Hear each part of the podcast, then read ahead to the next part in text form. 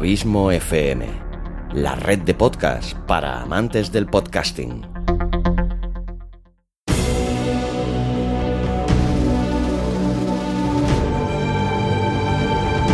Una producción de Abismo FM y Lorincisus, creada para todos aquellos que quieren disfrutar de su tiempo libre escuchando grandes historias.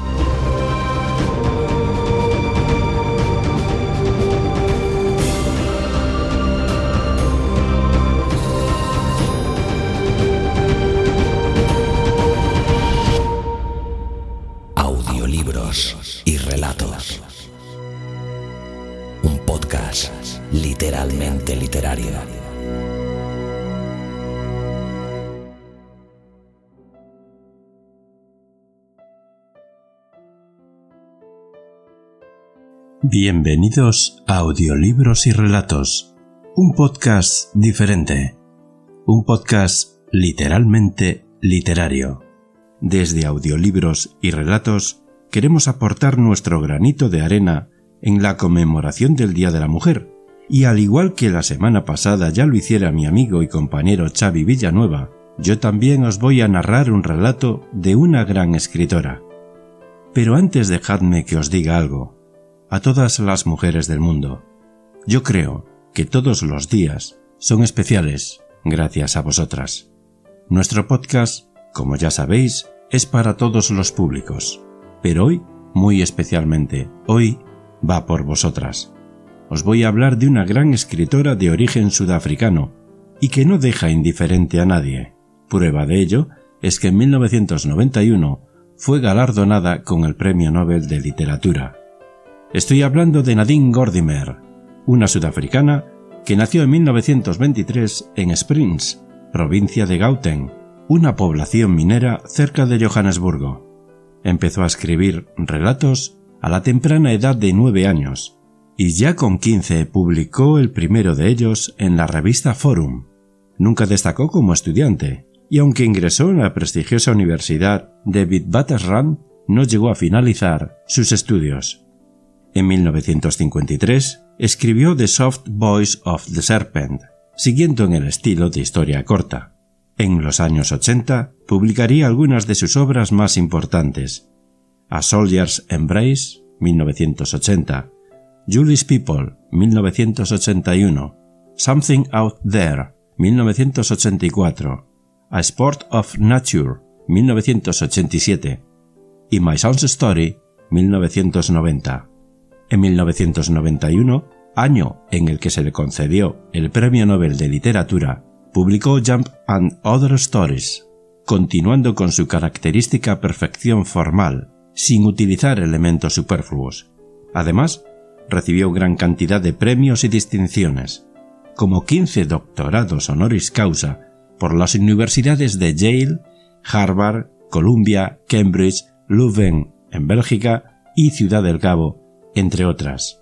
Falleció el 13 de julio de 2014 a la edad de 91 años en su residencia de Johannesburgo. Sin duda, una gran mujer y un gran ejemplo, no solo para el género femenino, sino para toda la humanidad. El relato que he elegido se titula El mejor safari. Este relato trata sobre la guerra y cómo una familia intenta escapar de ella hacia un lugar mejor. Amigos, Amigas, espero que os guste y que lo disfrutéis. Hasta el próximo programa.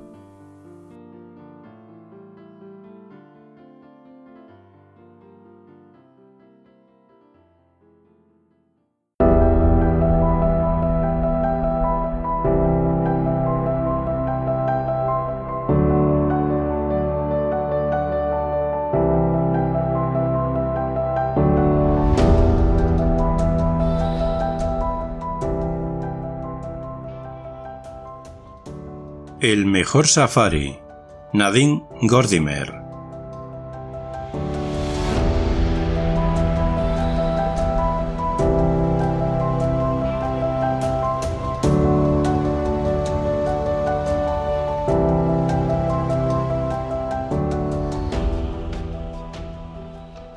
Aquella noche nuestra madre fue a la tienda y no regresó.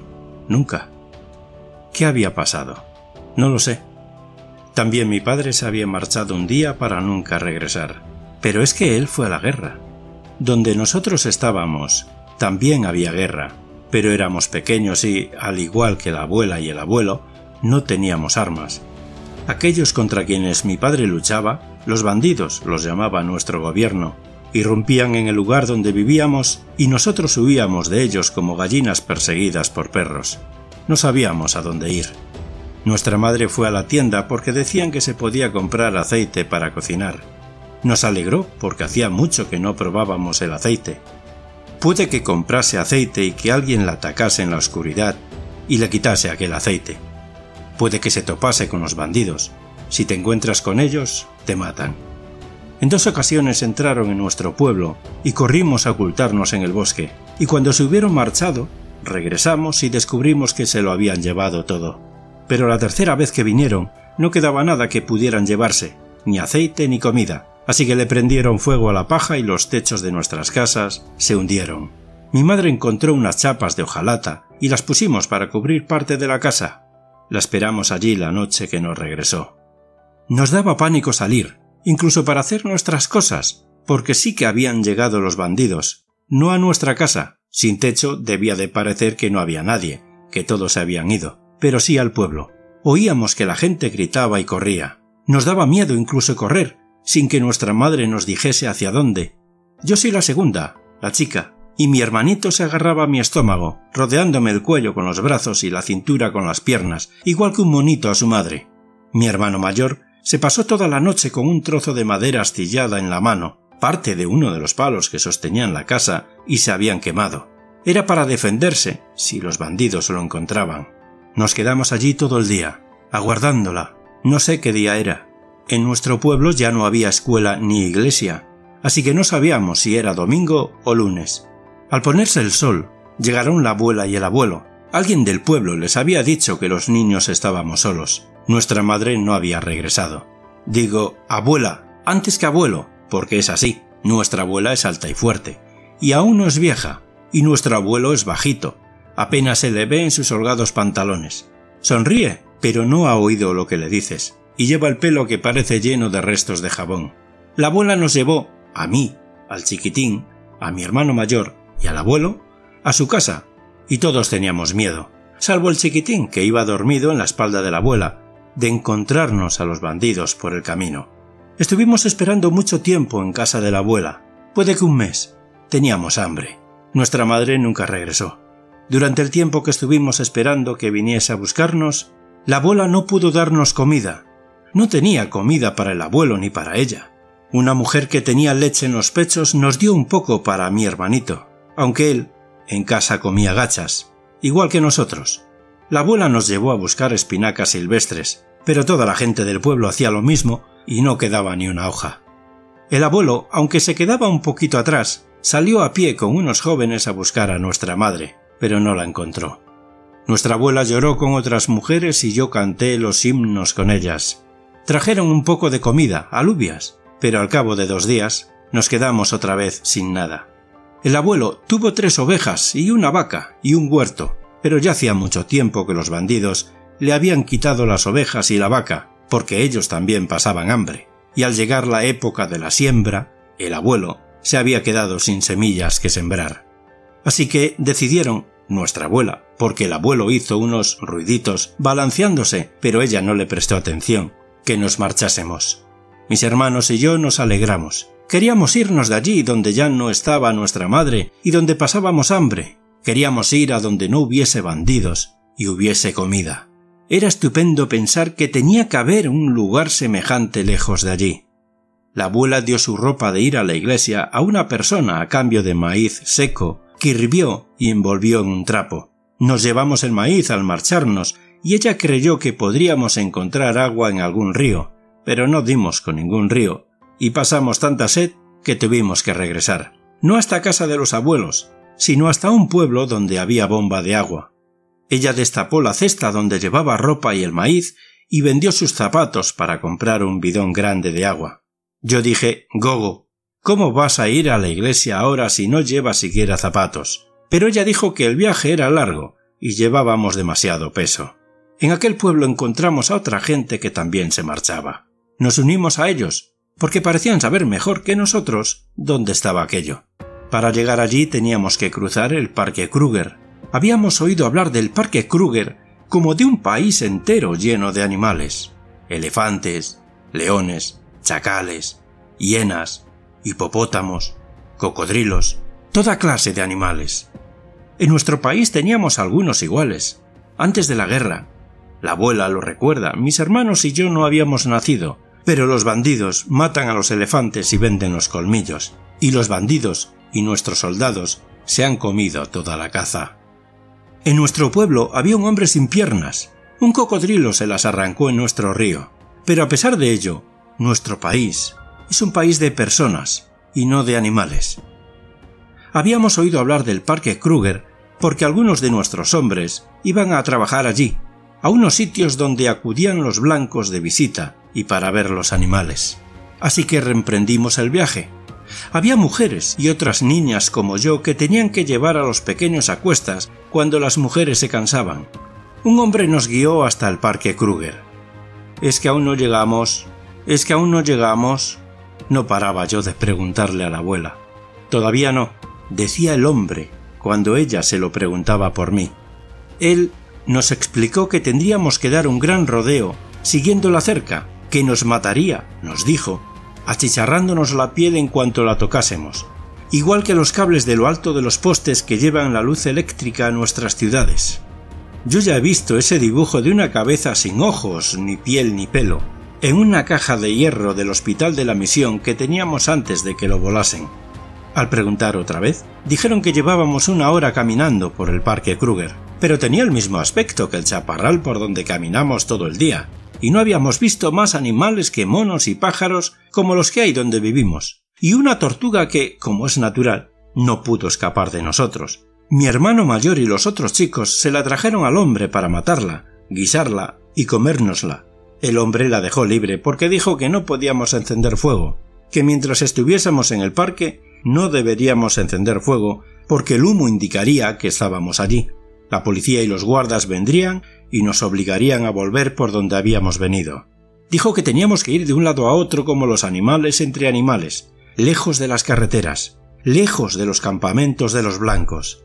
Y justo en aquel momento oí, estoy segura de que fui la primera en oírlo, un crujir de ramas y el sonido de algo que se abría paso entre la hierba. Y casi chillé porque creí que era la policía, los guardas, con quienes él nos dijo que tuviésemos cuidado, que habían dado con nosotros. Y era un elefante, y otro elefante, y más elefantes, grandes manchas oscuras que se movían por donde quiera que mirases entre los árboles. Arrollaban la trompa en las hojas rojas de los árboles de mopane y se las embutían en la boca. Los elefantitos se pegaban a sus madres. Los que ya eran un poco mayores peleaban entre sí igual que mi hermano mayor con sus amigos, pero con la trompa en lugar de con los brazos. Yo los observaba con tal interés que me olvidé de que tenía miedo. El hombre nos dijo que permaneciésemos quietos y en silencio mientras los elefantes pasaban. Pasaron muy lentamente, porque los elefantes son demasiado grandes para necesitar huir de nadie. Los gamos corrían ante nosotros, saltaban tan alto que parecían volar, los facóqueros se paraban en seco al oírnos y se alejaban cizagueando como solía hacerlo un chico de nuestro pueblo con la bicicleta que su padre trajo de las minas. Seguimos a los animales hasta donde bebían. Cuando se marchaban íbamos a sus pozas. Nunca pasábamos sed porque encontrábamos agua, pero los animales comían, comían constantemente. Siempre que los veías estaban comiendo hierba, árboles, raíces, y no había nada para nosotros. El maíz se nos había terminado. Lo único que podíamos comer era lo que comían los babuinos, pequeños higos resecos llenos de hormigas, que crecen en las ramas de los árboles junto a los ríos. Era duro ser como animales. Cuando hacía mucho calor, durante el día, encontrábamos leones echados y durmiendo. Eran de color de la hierba, y no los descubríamos a primera vista, aunque el hombre sí, y nos hacía retroceder y dar un largo rodeo para no pasar por donde dormían. Yo quería echarme con los leones. Mi hermanito estaba adelgazando, pero pesaba mucho. Cuando la abuela me buscaba para cargármelo a la espalda, yo intentaba escabullirme. Mi hermano mayor dejó de hablar, y cuando descansábamos tenían que zarandearle para que se volviese a levantar, como si ahora fuese igual que el abuelo, que no oía. Vi que la abuela tenía la cara llena de moscas y que no se las espantaba. Me asusté, cogí una hoja de palmera y se las quité. Caminábamos de día y de noche, veíamos los fuegos donde los blancos cocinaban en los campamentos y olíamos el humo y la comida. Mirábamos las sienas, que iban agachadas como si sintiesen vergüenza, deslizarse por el chaparral siguiendo aquel olor. Si una de ellas volvía la cabeza, le veías unos ojos grandes y brillantes, como los nuestros cuando nos mirábamos unos a otros en la oscuridad. El viento traía voces en nuestra lengua desde los cercados donde viven quienes trabajan en los campamentos. Una de las mujeres que iba con nosotros quería ir a verlos por la noche y pedirles que nos ayudasen. Pueden darnos la comida de los cubos de basura, dijo, y empezó a lamentarse, y la abuela tuvo que agarrarla y taparle la boca con la mano. El hombre que nos guiaba nos había dicho que debíamos rehuir a aquellos de los nuestros que trabajaban en el parque Kruger. Si nos ayudaban, perderían su trabajo. Si nos veían, todo lo que podían hacer era fingir que no éramos nosotros, que lo que habían visto eran animales. A veces nos deteníamos a dormir un poco durante la noche. Dormíamos muy juntos. No sé qué noche fue, porque caminábamos y caminábamos siempre y a todas horas, pero una vez oímos que los leones estaban muy cerca. Sus rugidos no eran como los que se oían desde lejos. Jadeaban como nosotros al correr, aunque es un jadeo diferente. Se nota que no corren, que acechan por allí cerca. Nos apretábamos unos contra otros, unos encima de otros, y los de los lados intentaban refugiarse en el centro, donde estaba yo. Me aplastaron contra una mujer que olía mal, porque tenía miedo, pero me alegré de poder agarrarme fuertemente a ella. Rogué a Dios que hiciera que los leones cogieran a alguien de los lados y se marcharan. Cerré los ojos para no ver el árbol desde donde cualquier león podía saltar y caerme justo encima. En lugar del león, saltó el hombre que nos guiaba. Puesto en pie, comenzó a golpear el árbol con una rama seca. Nos había enseñado a no hacer nunca ruido, pero él gritaba. Gritaba a los leones como solía hacerlo un borracho de nuestro pueblo, que le gritaba al aire. Los leones se retiraron. Los oímos rugir, devolviéndole los gritos desde lejos. Estábamos cansados, cansadísimos. Mi hermano mayor y el hombre tenían que aupar al abuelo y pasarlo de piedra en piedra, allí donde encontrábamos vados para cruzar los ríos. La abuela es fuerte, pero le sangraban los pies. Ya no podíamos seguir llevando las cestas en la cabeza, no podíamos cargar con nada, excepto mi hermanito. Dejamos nuestras cosas bajo un arbusto. Con tirar de nuestros cuerpos hasta allí ya será mucho, dijo la abuela. Luego comimos frutos silvestres que en el pueblo no conocíamos y tuvimos retortijones. Estábamos entre la hierba que llaman elefante, porque es casi tan alta como un elefante, aquel día que nos dieron los dolores, y el abuelo no podía agacharse allí delante de todos como mi hermanito, y se fue un poco más allá para hacerlo a solas. Nosotros teníamos que seguir. No paraba de decirnos el hombre que nos guiaba, no podíamos retrasarnos, pero le pedimos que aguardase al abuelo, así que todos aguardaron a que el abuelo nos alcanzase, pero no nos alcanzó. Era en pleno día. Los insectos zumbaban en nuestros oídos y no lo oímos moverse entre la hierba. No podíamos verle porque la hierba era muy alta y él muy bajito, pero debía de andar por allí, metido en sus holgados pantalones y en la camisa rasgada que la abuela no le pudo coser porque no tenía hilo. Sabíamos que no podía estar lejos porque era débil y lento. Fuimos todos a buscarle, pero en grupos, no fuese que también nosotros nos perdiésemos de vista entre la hierba. Esta se nos metía en los ojos y en la nariz. Continuábamos llamando al abuelo, pero el zumbido de los insectos debió de llenar el pequeño espacio que le quedaba para oír en las orejas. Miramos y miramos, pero no dábamos con él. Estuvimos entre aquella hierba tan alta toda la noche. En sueños me lo encontré acurrucado en un espacio que había apisonado con los pies, igual que hacen los antílopes para ocultar sus crías. Al despertarme seguía sin aparecer.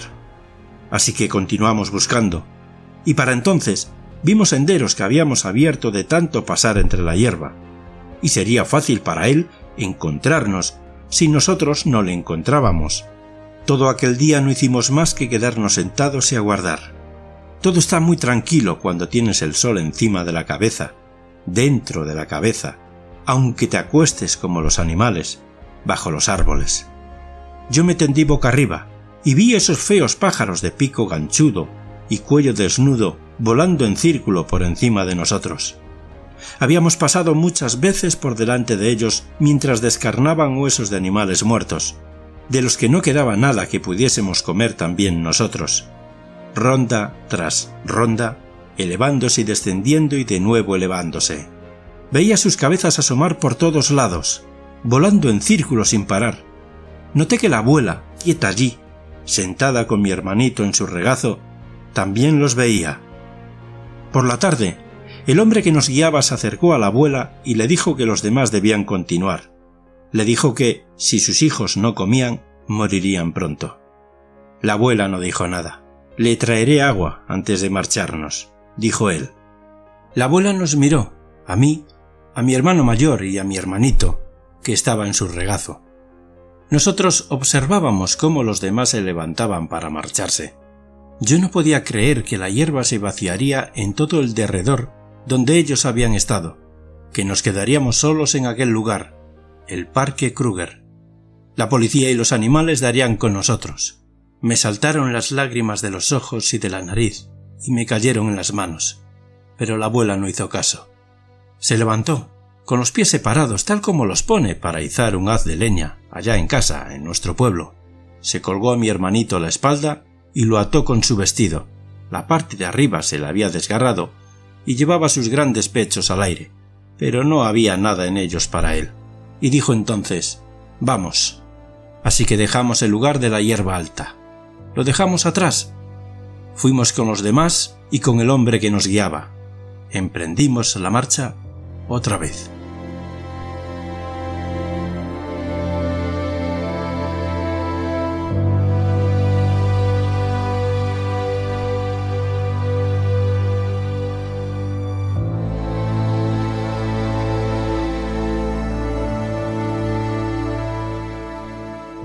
Hay una tienda muy grande, más grande que una iglesia o una escuela, sujeta al suelo.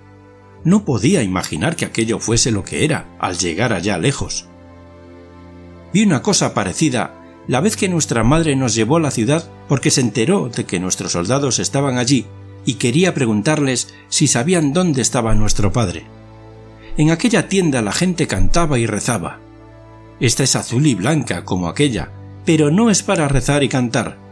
Vivimos en ella con muchos otros que han llegado de nuestra tierra. La hermana de la clínica dice que somos doscientos sin contar los bebés. Han nacido algunos por el camino a través del parque Kruger. Dentro está oscuro, incluso cuando luce el sol, y es como una especie de pueblo. En lugar de casas, cada familia tiene unos espacios separados por sacos o cartones de cajas, lo que encontremos, para que las demás familias sepan que es tu espacio y que no deben entrar, aunque no haya puerta ni ventanas ni techumbres, de manera que si estás de pie y no eres una niña pequeña, puedes ver el interior de la casa de todo el mundo. Algunos incluso han hecho pintura con piedras del suelo y han dibujado cosas en los sacos, pero sí que hay un techo de verdad. La tienda es el techo, alto, muy alto, como el cielo, como una montaña, y nosotros estamos dentro de ella.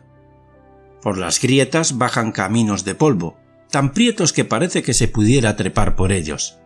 La tienda no deja entrar el agua por arriba, pero entra por los lados y por las callecitas que separan nuestros espacios. Solo puede pasar por ellas una persona cada vez, y los pequeños como mi hermanito juegan con el barro. Hay que saltar por encima de ellos para pasar. Mi hermanito no juega. La abuela lo lleva a la clínica cuando viene el médico el lunes.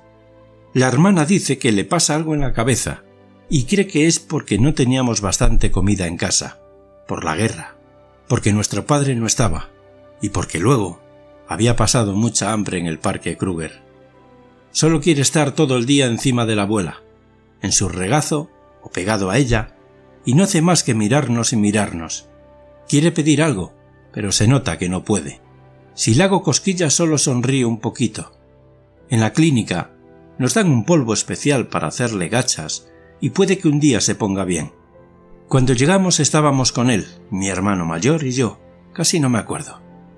Los vecinos del pueblo que está cerca de la tienda nos llevaron a la clínica, donde tienes que firmar que has llegado, desde muy lejos, por el parque Kruger.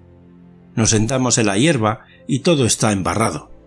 Había una hermana muy guapa con el pelo muy estirado y unos bonitos zapatos de tacón alto que nos trajo el polvo especial. Nos dijo que teníamos que mezclarlo con agua y beberlo despacio. Nosotros rasgamos los paquetes con los dientes y lamimos todo el polvo. A mí se me quedó pegado en la boca y me chupé los labios y los dedos. Otros niños que hicieron el viaje con nosotros vomitaron, pero yo solo notaba que todo se removía dentro de mi estómago, y que lo que me había tragado bajaba y se me arrollaba como una serpiente, y me dio un hipo muy fuerte. Otra hermana nos dijo que nos pusiésemos en fila en el porche de la clínica, pero no pudimos. Nos quedamos todos por allí sentados, cayendo unos sobre otros. Las hermanas nos ayudaron a todos a levantarnos, cogiéndonos del brazo, y luego nos clavaron una aguja. Con otras agujas nos sacaron la sangre y la metieron en unas botellitas. Era contra la enfermedad, pero yo no lo comprendía. Y cada vez que cerraba los ojos me figuraba que aún caminaba, y que la hierba era alta, y veía a los elefantes, y no sabía que estábamos allá lejos. Pero la abuela aún era fuerte.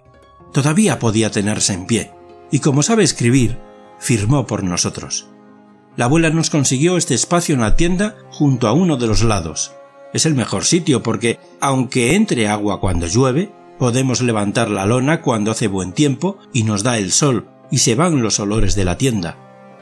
La abuela conoce aquí a una mujer que le enseñó dónde hay buena hierba para hacer esteras para dormir, y la abuela nos las hizo. Una vez al mes llega a la clínica el camión de la comida. La abuela va con una de las tarjetas que firmó y cuando le hacen el agujero nos dan un saco de maíz. Hay carretillas para llevarlo a la tienda. Mi hermano mayor lo carga por ella, y luego él y los otros chicos hacen carreras con las carretillas vacías hasta la clínica. A veces tiene suerte y un hombre que ha comprado cerveza en el pueblo le da dinero para que la transporte, aunque esto no está permitido, porque hay que devolver las carretillas enseguida a las hermanas. Él se compra un refresco y me da un trago si le pillo. Otra vez al mes, la iglesia deja un montón de ropa vieja en el patio de la clínica. La abuela tiene otra tarjeta para que le hagan el agujero y entonces podemos elegir algo. Yo tengo dos vestidos dos pantalones y un suéter, así que puedo ir a la escuela. Los del pueblo nos dejan ir a su escuela. Me sorprendió que hablasen nuestra lengua. La abuela me dijo, por eso nos dejan estar en su tienda. Hace mucho tiempo, en tiempos de nuestros padres, no había la cerca que mata. No estaba el parque Kruger entre ellos y nosotros, y éramos todos un solo pueblo bajo nuestro propio rey, desde el hogar de donde nos marchamos hasta este sitio a donde hemos llegado.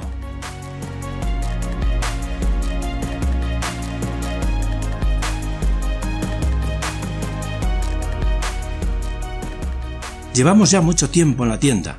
Yo he cumplido 11 años y mi hermanito tiene casi 3, aunque es muy pequeño. Solo tiene grande la cabeza y aún no está del todo bien. Y han cavado por todo el derredor y han plantado alubias y trigo y berzas los ancianos entretejen ramas para vallar sus jardines.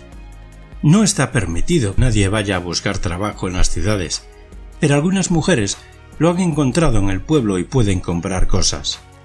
La abuela, como todavía es fuerte, consigue trabajo donde la gente construye casas, porque en este lugar la gente construye bonitas casas con ladrillos y cemento, y no con barro, como las que teníamos en nuestro pueblo.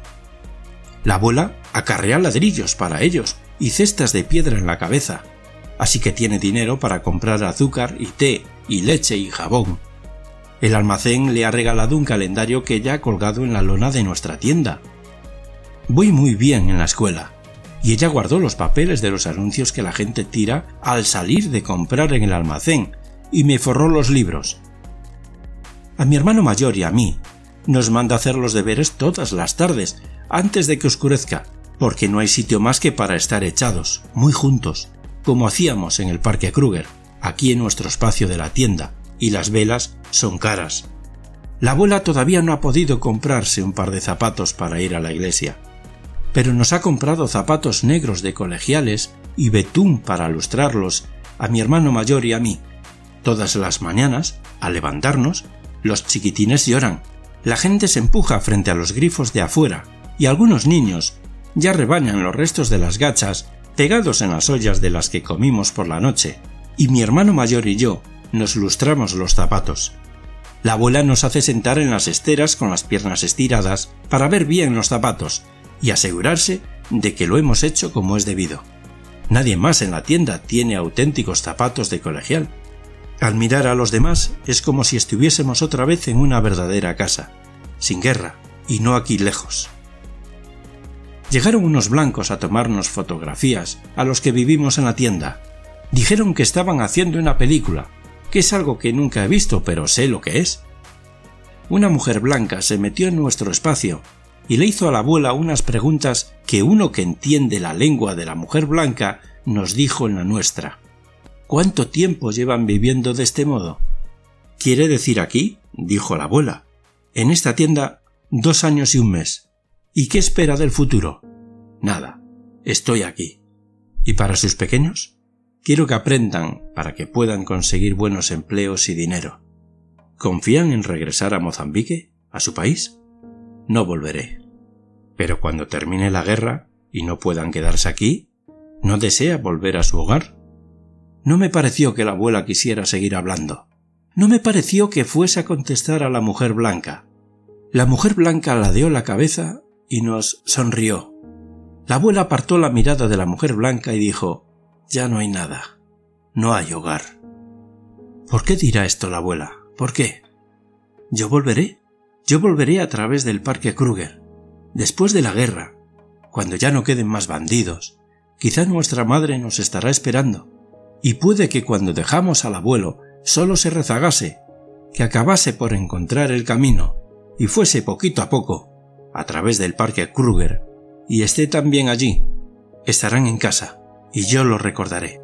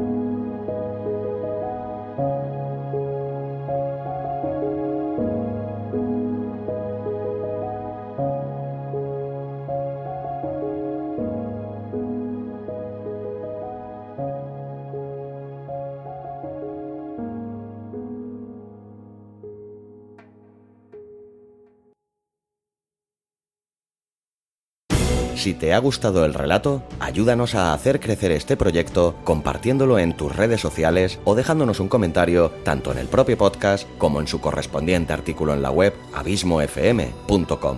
Te recomiendo también que te suscribas al podcast sea cual sea la plataforma desde la que nos escuchas. Es totalmente gratuito.